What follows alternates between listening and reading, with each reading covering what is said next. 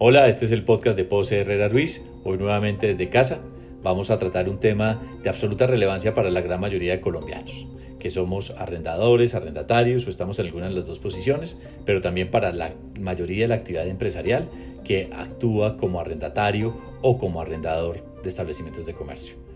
Para hablar de este tema, hoy estaremos Carolina Posada, socia del equipo de litigios, y Andrés Montoya, socio del equipo inmobiliario sus usuales anfitriones. Hoy estaremos como invitados y anfitriones teniendo la conversación sobre los efectos del decreto 579 emitido por el Gobierno Nacional que tiene efectos de intervención en los contratos de arrendamiento. Eh, Carolina, no sé si nos comentas un poco de la, digamos, del marco general en que estamos en este decreto. Hola Andrés, muchas gracias. Sí, les, les cuento un poco. El 15 de abril del 2020 el gobierno saca el decreto número 579, como Andrés lo decía, eh, básicamente para regular un tema que se estaba generando bastante inquietud y era qué iba a ocurrir con los cánones de arrendamiento. Y, y, fundamentalmente lo que el decreto hace es una serie de consideraciones sobre todas las circunstancias que han venido ocurriendo y cómo esas circunstancias de alguna manera han impactado, bien sea porque han hecho muy difícil o en algunos casos imposible para los arrendatarios e incluso en algunas oportunidades para los arrendadores seguir normalmente con la ejecución de los contratos. Y en este tema simplemente quiero detenerme en dos, en dos puntos bien importantes y es el primero, que el decreto reconoce que en relación con la entrega de los inmuebles o con el desalojo de los inmuebles, entrega por parte del arrendador al arrendatario o desalojo por parte del arrendatario en favor del arrendador, en este momento resulta imposible efectuar esas actividades porque el tránsito de personas está restringido. Y en ese sentido, el decreto en una de sus consideraciones hace referencia a que se encuentra limitado el transporte de mudanzas y acarreos, lo que hace imposible el cumplimiento de la obligación de entrega de inmuebles. Este tema es importante, sobre todo a la luz de lo que ha venido discutiéndose en relación con fuerza mayor y teoría de la imprevisión. Claramente el gobierno ha dicho que en este caso para estas obligaciones hay una fuerza mayor, hay una imposibilidad absoluta. Para el tema de los cánones no ocurre lo mismo y esa es una discusión que se planteaban mucho arrendatarios y era, ¿será que puedo alegarle a mis arrendadores una fuerza mayor? Todavía no está resuelto. Simplemente lo que el decreto eh, considera es que las consecuencias económicas de la emergencia sanitaria y específicamente las del aislamiento han afectado la generación de ingresos de un gran número de ciudadanos y que por ende han afectado el cumplimiento de obligaciones periódicas derivadas de contratos de arrendamiento y hace específica referencia que es tanto de destinación habitacional como comercial. Andrés nos va a contar un poco de eso. Entonces, ahí simplemente lo que quisiera destacar es el paralelo entre la imposibilidad que reconoce el gobierno respecto de la obligación de entregar los inmuebles versus la dificultad que tienen en relación con el pago de los cánones de arrendamiento. Dicho esto, el decreto pues ya empieza a ser una regulación de la que vamos a hablar más adelante, pero en este caso, Andrés, si nos cuentas un poco cuál es, a quién le aplica el decreto para saber lo que vamos a hablar, a quién va a cobijar. Claro que sí, aquí es muy importante hacer una introducción en que el régimen de los arrendamientos de comercio es distinto del régimen de vivienda en general en Colombia. El régimen de, arrendamiento de vivienda urbana está regulado por la ley, la ley 820, en virtud de la cual hay una serie de normas imperativas que vinculan tanto arrendador como arrendatario y hay una intervención directa del Estado en muchas de las actuaciones, particularmente en temas de cánones de arrendamiento. El régimen de comercio, por su parte, está regido por las disposiciones del Código Civil y del Código de Comercio con unas disposiciones particulares. Creo que es una introducción importante para que ahora sí entremos a desmenuzar un poquito los efectos que esto tiene para cada quien y para cada actividad empresarial en, las, el desarrollo de sus negocios. Lo primero, que es de absoluta relevancia, que ya lo insinuabas Carolina, es cuál es el ámbito de aplicación y le hacemos la primera referencia, es para todos los arrendamientos de vivienda urbana, están contemplados por esta cobertura del decreto y los efectos del mismo. Y lo segundo, para determinados contratos de arrendamiento de establecimientos de comercio o de bienes inmuebles de, con destinación comercial. Estos es, no son todos los arrendamientos de comercio. El decreto expresamente estipula que son para contratos de arrendamiento suscritos como arrendatarios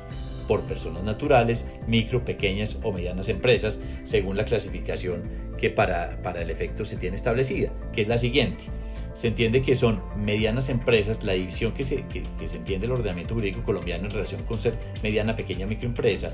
eh, está establecida por el volumen, por el número de ingresos que hubiera tenido a 31 de diciembre del año inmediatamente anterior. En este caso, como se están incluidas todas las empresas medianas hacia abajo, se tiene el siguiente parámetro. Este decreto implica para empresas medianas cuyos ingresos a 31 de diciembre del año anterior hubieran sido inferiores a 74.046 millones de pesos en la medida que el arrendatario hubiera sido del sector comercio, del sector manufacturero es una suma aproximada de 59 mil millones de pesos hacia abajo y en el sector servicio inferior a 16.553 millones de pesos. Entonces, solo, los solo las, las empresas cuyos arrendatarios estén dentro de ese marco de aplicación eh, estarían cubiertos por los efectos de este decreto. Hecha esta introducción, entonces empecemos a hablar del decreto y empecemos a enumerar eh, ambos y tratar de explicarle eh, a, nuestros oyentes cuáles son los efectos particulares y regulaciones que estamos viendo en el decreto 579. Eh, Muy bien, Andrés. Entonces, si, si, les parece, arranquemos por el artículo primero, sigamos el orden del decreto, que creo que es la, la manera más fácil de hacerlo. El artículo primero se refiere a la suspensión de acciones de desalojo. Ya lo mencionaba hace un rato. Básicamente, no se puede desalojar porque es, físicamente imposible hacer un trasteo en este momento. Entonces lo que el decreto contempla es que durante el periodo eh, contenido entre el 15 de abril y el 30 de junio de 2020 quedan suspendidas todas las órdenes o ejecuciones de órdenes ya dadas de desalojo que tengan como fin restituir inmuebles ocupados por arrendatarios cobijados por este decreto que ya Andrés nos dijo cuáles eran agregaría, Carolina, que es, que es importante tener en cuenta que,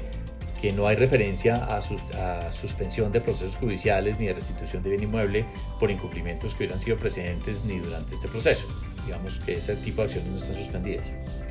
De acuerdo, no, no hay una suspensión de procesos específicos de desalojo. Hay que tener en cuenta que en este momento todos los términos judiciales están suspendidos, pero una vez se reactiven los términos judiciales, eh, los procesos podrán seguir. ¿Qué es lo que queda suspendido hasta el 30 de junio? Hacer efectiva la orden de desalojo. Ningún colombiano cubierto por el decreto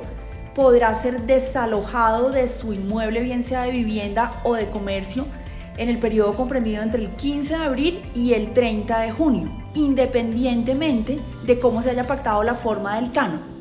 Es, básicamente lo que regula el decreto en su artículo primero.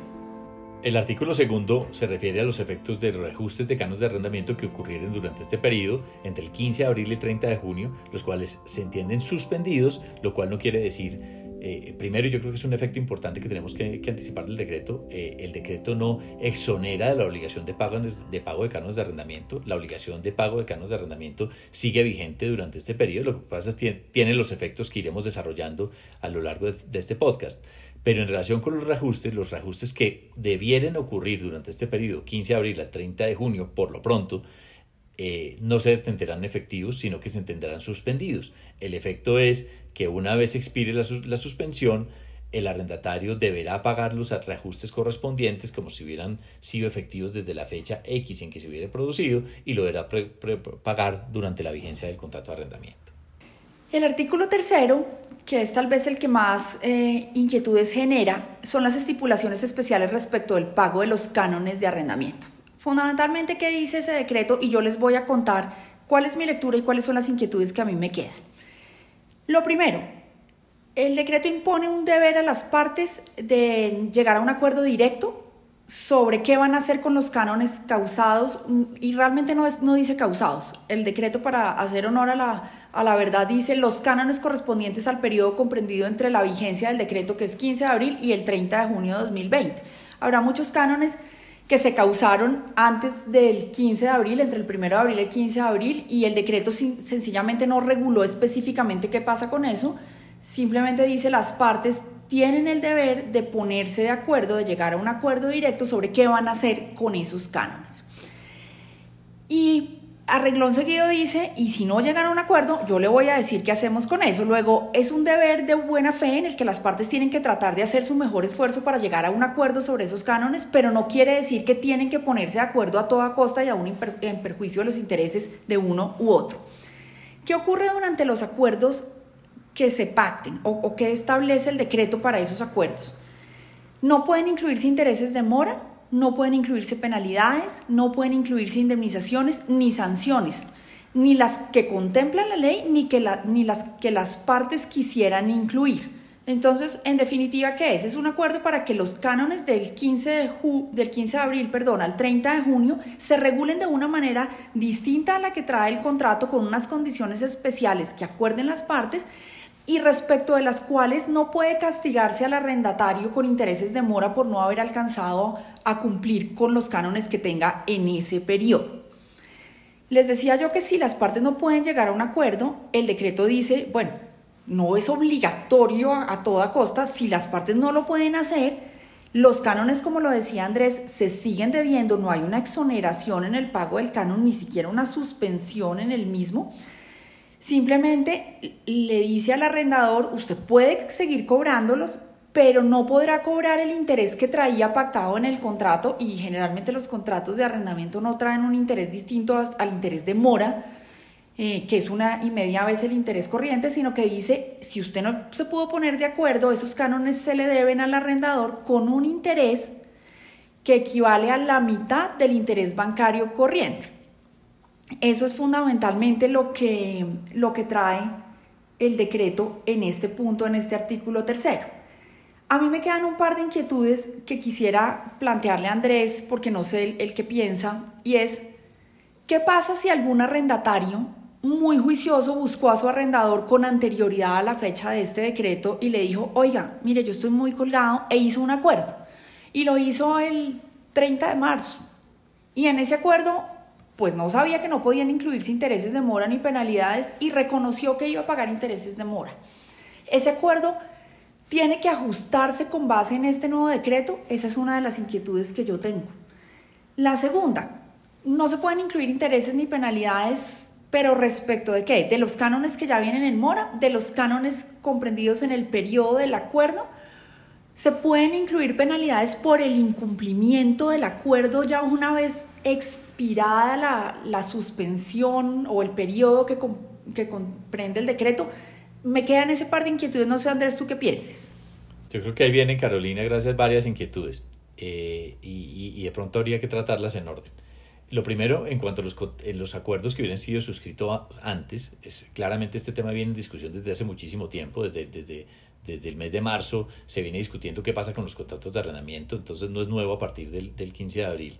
Frente a esos acuerdos, eh, habrá que mirarlos a partir de la, luz y el texto, digamos, de lo mismo que se haya acordado. Esos acuerdos que se hubieran hecho por el periodo no comprendido dentro de este periodo de vigencia del contrato de arrendamiento los deberíamos entender que están eh, vigentes y que vinculan a cada una de las partes, porque el decreto entra a regular lo que ocurre durante el periodo de vigencia, ocurrencia, digamos, de este periodo que llamémoslo periodo de protección de los arrendamientos, que está entre el 15 de abril y el 30 de junio. Claramente, si fueren eh, asuntos posteriores dentro de ese periodo, es altamente probable que lo indicado sea ajustarlo a los términos del acuerdo simplemente por términos de seguridad jurídica en cuanto se, se refiriera sobre acuerdos y posible o anticipación en posible mora de los cánones de, de los meses de, de, mayo y de junio, por poner algunas fechas posteriores. Pero creo que es muy importante tener presente esto, es, es que eh, el acuerdo, lo, eh, el decreto lo que lleva es a que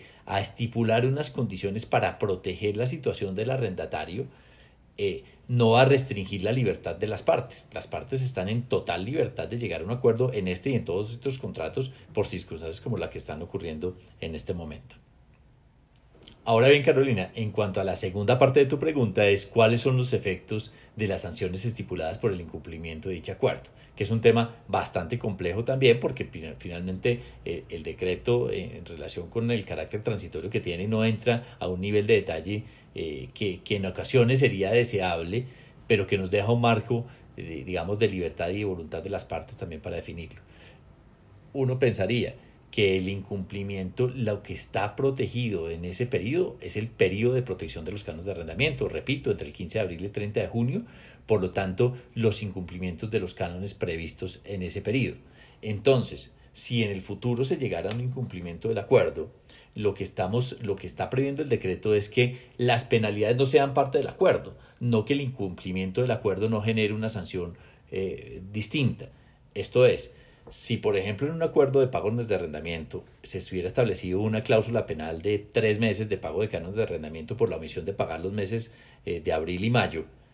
no quiere decir que el acuerdo dice usted pagará, se obliga a pagar en el año 2021 los cánones de abril y mayo más los tres meses de sanción. Creemos que ese tipo de acuerdos estarían vetados por el acuerdo y no serían lo estipulado. Pero si lo que acuerdan las partes es pagar abril y mayo eh, a partir del año 2021 o a partir del mes de agosto o a partir de un mes posterior o en cualquier otra forma, eh, eso sería un tema derivado precisamente del acuerdo de voluntad de las partes que posiblemente eh, eh, o a nuestro criterio estaría, no estaría vetado por el acuerdo y, sería admisible, pero sin lugar a dudas puede ser un escenario interesante de discusión. Y, aquí quiero mencionar un tema que, que, creo que es relevante también desde el decreto. el decreto habla de los plazos durante la vigencia del decreto y la vigencia del decreto es desde el 15 de abril. ¿Qué ocurriría con los cánones de arrendamiento que se hubieran causado anticipadamente. Eh, todos conocemos que los cánones de arrendamiento son de los típicos contratos que se pagan anticipadamente. Esto es usualmente entre los primeros 5 o 10 días eh, hábiles o calendario del mes, según lo que estipulen las partes. Entonces es posible que para el 15 de abril ya se hubieran causado esos cánones de arrendamiento y es posible que ya se hubieran pagado. Eh, creo que este,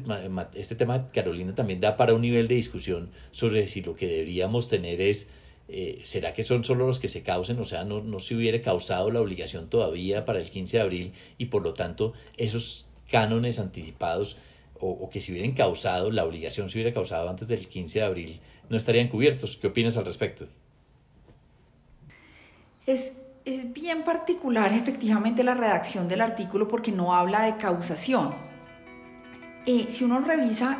lo que dice textualmente las partes deberán llegar a un acuerdo directo sobre las condiciones especiales para el pago de los cánones correspondientes al periodo comprendido entre la vigencia del presente decreto y el 30 de junio.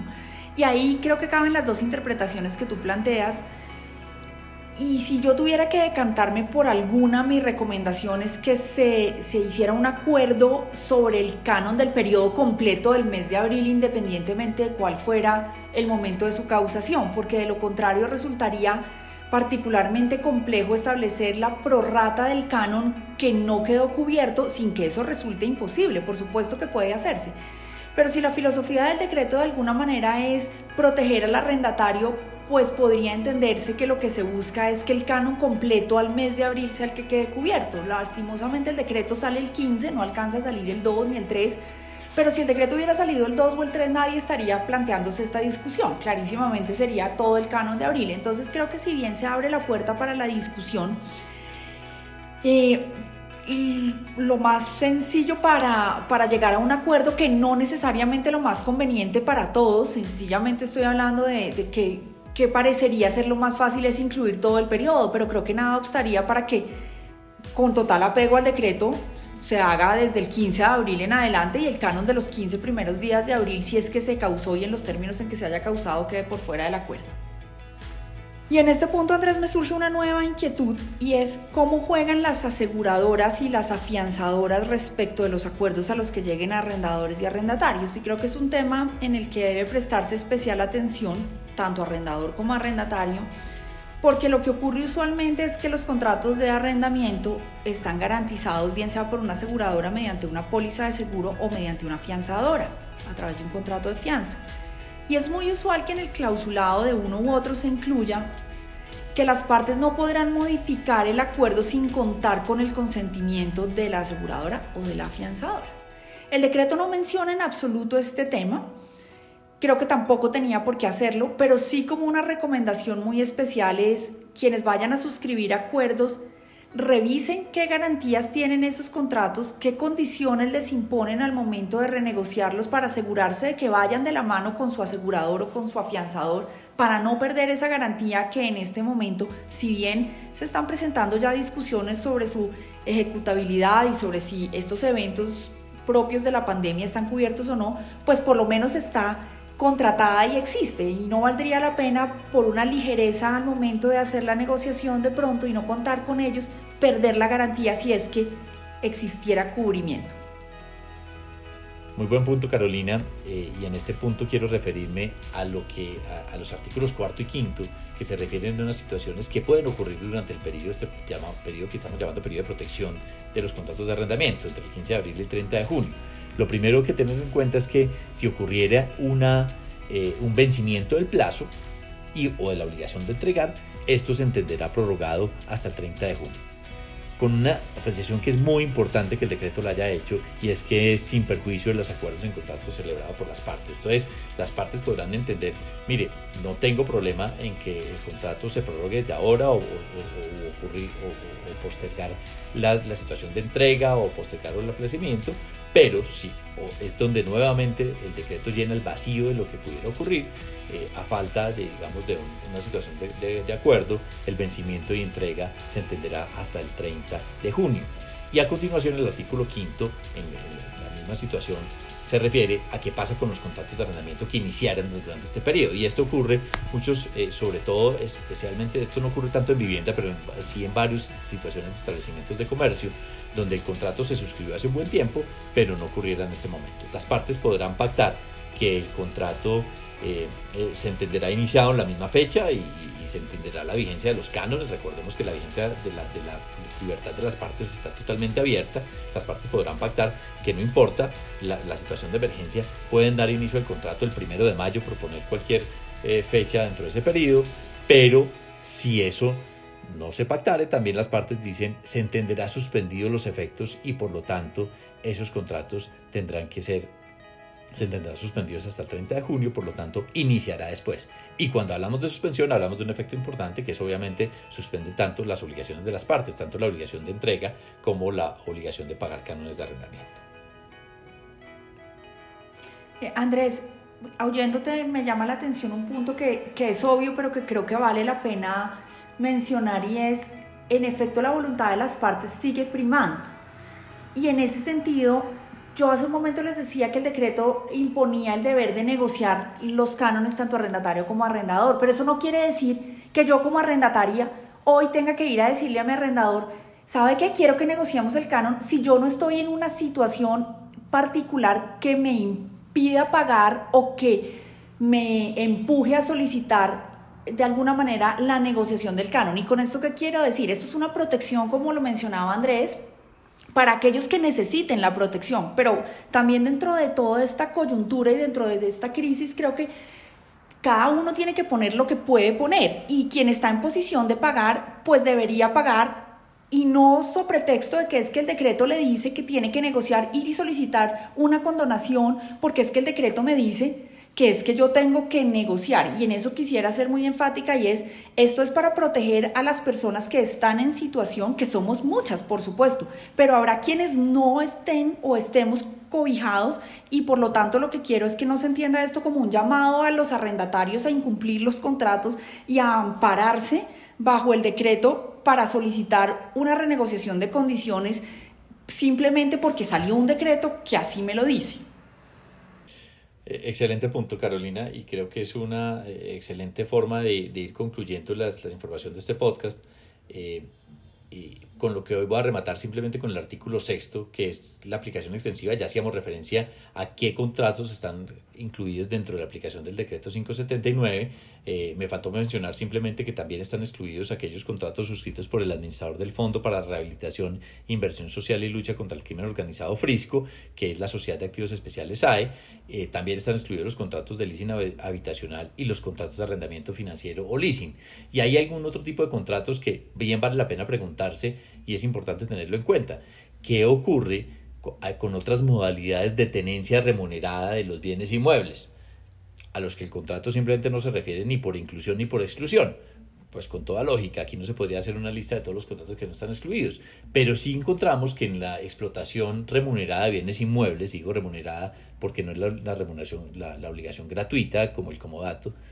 eh, sí es usual encontrar en determinados tipos modalidades contractuales como la concesión y eventualmente algunos contratos de colaboración. Claramente esos contratos no están incluidos porque esto se refiere únicamente a los contratos de arrendamiento, por lo tanto los efectos eh, supletivos del decreto en caso de no acuerdo entre las partes eh, pues no están cubiertos para los contratos de concesión o de colaboración u otras modalidades remuneradas de los contratos de arrendamiento, pero ello no obsta tampoco para que haya posibilidades de acuerdo entre las partes como en cualquier contrato que puede parar, reflexionar y celebrar acuerdos que tengan un carácter vinculante para ellas durante el resto de la ejecución contractual.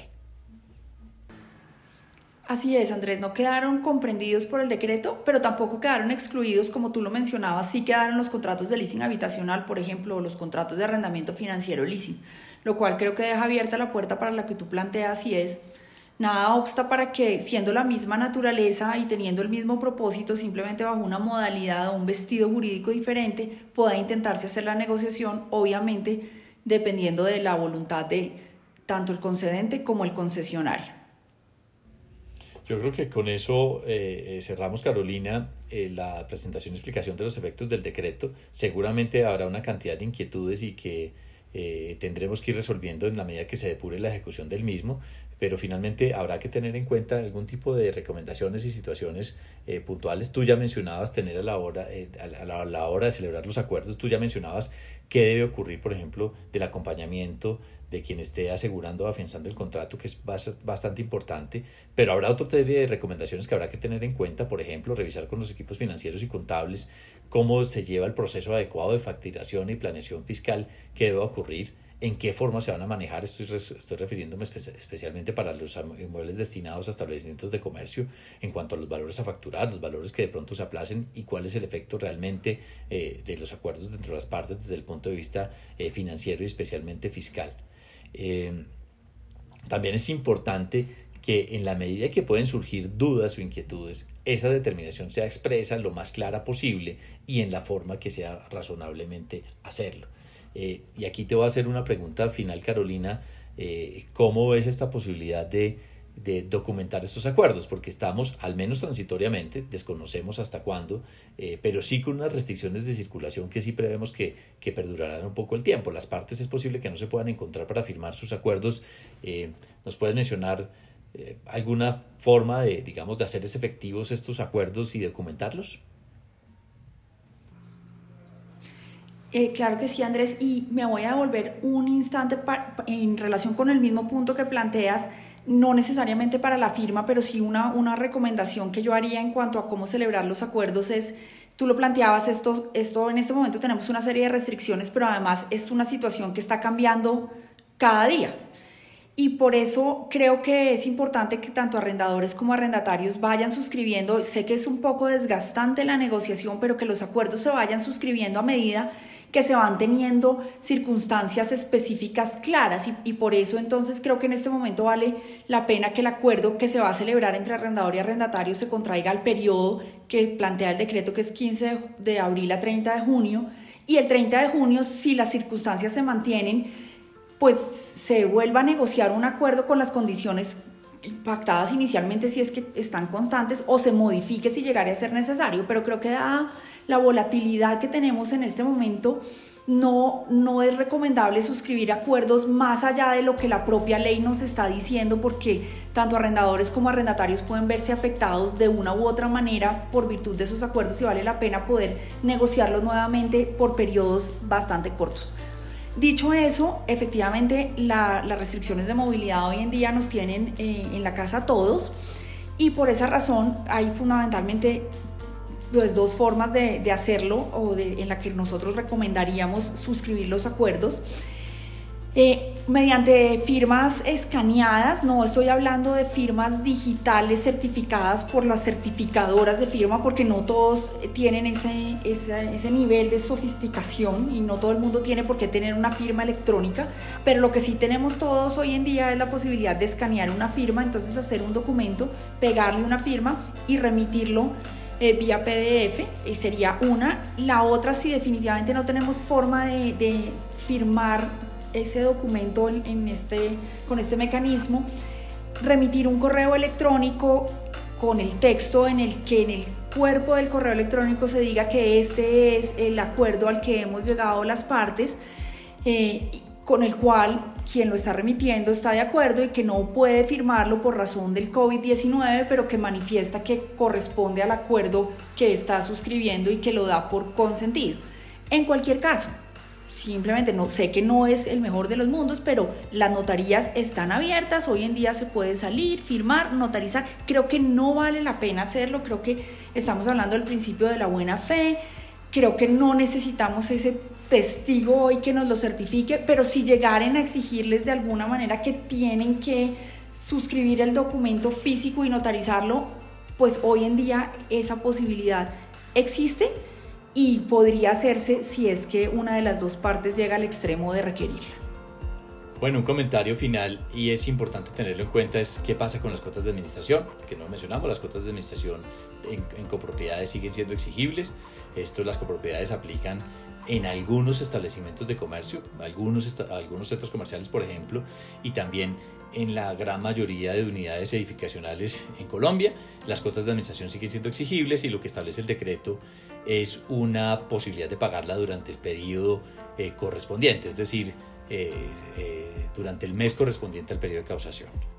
Algo sumamente importante es tener en cuenta que la vinculación de los contratos de, las cuotas, del pago de cuotas de administración es exigible. El decreto no exonera ni libera la obligación de pagar las cuotas de administración tanto en, edificaciones de vivienda como en establecimientos de comercio cuando aplique los correspondientes. Por lo tanto, siguen vigentes. Eh, lo único establecido por el decreto en, el en la parte relacionada con el régimen de propiedad horizontal al respecto a las cuotas de administración es que podrán pagarse durante el mes sin eh, digamos, sanciones o, por, el no pago dentro de los periodos que usualmente se establecen en las cuotas de administración. Creo que eso es importante tenerlo en cuenta, que las obligaciones siguen vigentes y es parte de ese proceso de colaboración y es mucha información relacionada con esto. Yo creo que con eso cerramos nuestro podcast del día de hoy, Carolina. Muchas gracias. Eh, creo que ha sido eh, muy ilustrativo de, de todas las partes y lo que pueda surgir a partir de las inquietudes y evolución que esto tenga, eh, con una invitación de cierre que tú ya la hacías, que finalmente es eh, cumplir las obligaciones en la medida que estemos en la capacidad y posibilidad de cumplir. Creo que es una invitación razonable a que todos aportemos algo para el beneficio y salida eh, muy pronta de esta situación coyuntural complicada que se están viviendo en, no solo en las familias, sino en la actividad empresarial en algunos sectores particularmente. Así es, Andrés, muchas gracias a todos los que nos acompañaron en este espacio y recuerden si tienen dudas o tienen inquietudes respecto a este tema, consulten a sus asesores legales. Al acceder a este podcast, usted reconoce que su contenido y su diseño son propiedad de Poserra Ruiz. La información, opiniones y recomendaciones contenidas en este podcast no tienen como propósito dar asesoría legal.